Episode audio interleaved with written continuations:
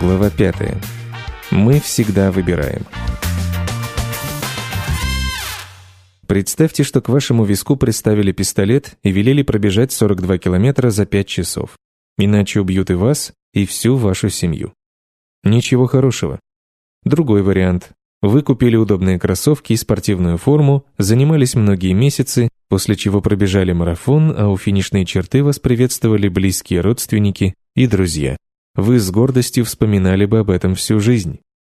Казалось бы, те же 42 километра. Казалось бы, тот же человек.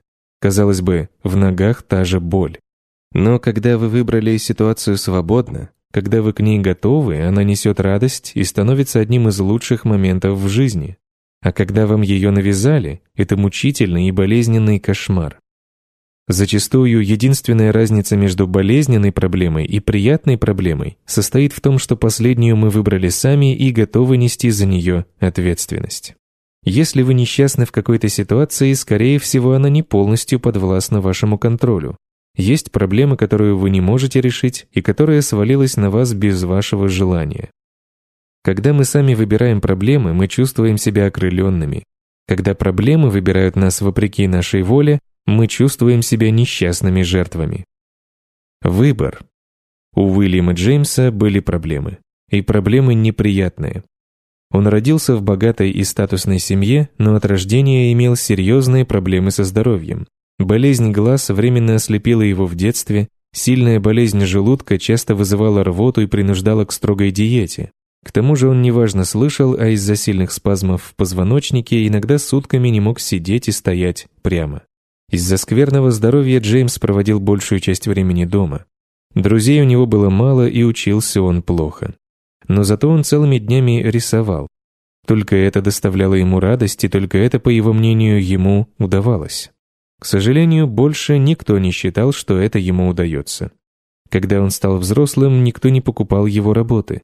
А с годами отец, богатый бизнесмен, начал высмеивать его за лень и бездарность. Тем временем младший брат, Генри Джеймс, стал всемирно известным писателем.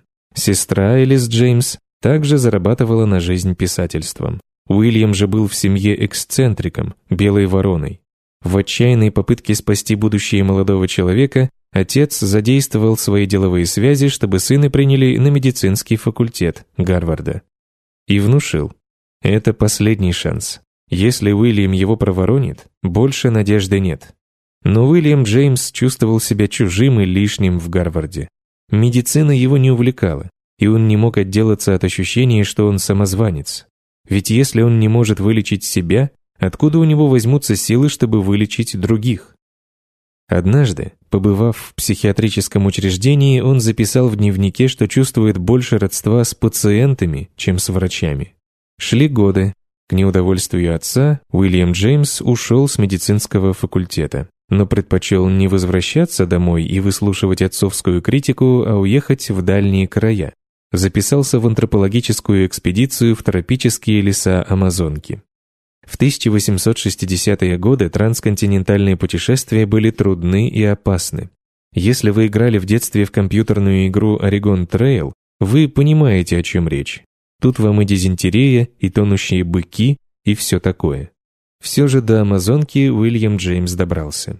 Как ни странно, его хилое здоровье выдержало дорогу, но настоящие приключения были впереди. Началось с того, что в первый же день экспедиции он подхватил оспу и чуть не умер в джунглях. А тут вернулись и спазмы в позвоночнике. Они были настолько болезненны, что Уильям не мог ходить. Таким образом, он оказался при последнем издыхании от оспы, да еще не в состоянии двигаться, да еще в одиночестве и в середине Южной Америки. Экспедиция ушла дальше без него. Как добираться домой, неизвестно. К тому же путь занимал месяцы и вполне мог прикончить и здорового. В конце концов, Уильям Джеймс умудрился вернуться в Новую Англию, где был встречен еще более расстроенным отцом. К тому времени он был уже не мальчиком, а мужчиной лет под 30 но во всем, за что брался, потерпел крах и работы не нашел. Тело подводило снова и снова, и перспективы отсутствовали. Вроде бы столько шансов и возможностей, но нет, все срывалось. Казалось, в жизни лишь одно постоянно – страдание и разочарование. Уильям Джеймс впал в глубокую депрессию и хотел наложить на себя руки. Но однажды ночью, читая лекции профессора Чарльза Пирса, Уильям решил провести маленький эксперимент. Он записал в дневнике установку на год, что бы ни происходило, считать себя ответственным за все события в своей жизни. В этот год он будет делать максимум возможного, чтобы перебороть обстоятельства, сколь бы вероятной не казалась неудача. Если по прошествии года ничего не выйдет, значит он и впрямь бессилен перед обстоятельствами. Значит останется лишь покончить с собой. К чему это привело? Уильям Джеймс стал основоположником американской психологии. Его труды переведены на квадриллион языков, и он считается одним из самых великих интеллектуалов, философов и психологов своего времени. Впоследствии он преподавал в Гарварде, ездил с лекциями в Соединенные Штаты и Европу, а еще у него появится жена и пятеро детей, один из которых, Генри, станет знаменитым биографом и лауреатом Пулицеровской премии. Свой маленький эксперимент Уильям Джеймс назовет «возрождением» и объяснит им все последующие успехи в своей жизни. Есть простое осознание, которое становится истоком всякого личного улучшения и роста. Это осознание нашей личной ответственности за все, что происходит в нашей жизни, каковы бы ни были внешние обстоятельства. Да, события не всегда подконтрольны нам, но мы всегда можем контролировать свое понимание этих событий и свою реакцию на них. Осознаем мы это или нет, мы всегда отвечаем за происходящее. Иначе и быть не может. Отказ от интерпретации событий – это все равно интерпретация событий. Отказ от реакции на события – это все равно реакция на события. Даже если вас переехала клоунская машина или затюкал целый класс учеников, ваша ответственность интерпретировать смысл события и выбрать правильный отклик. Нравится нам это или нет, нам всегда принадлежит активная роль в том, что происходит с нами и внутри нас. Мы всегда интерпретируем смысл каждого мгновения и каждого события. Мы всегда выбираем ценности, которыми живем, и критерии, с помощью которых оцениваем события. Зачастую одно и то же событие может быть и хорошим, и плохим, все зависит от взгляда на него. Еще раз повторимся, мы всегда делаем выбор, осознаем мы это или нет. Всегда. И не бывает такого, чтобы человеку в принципе ни до чего не было дела. Не бывает.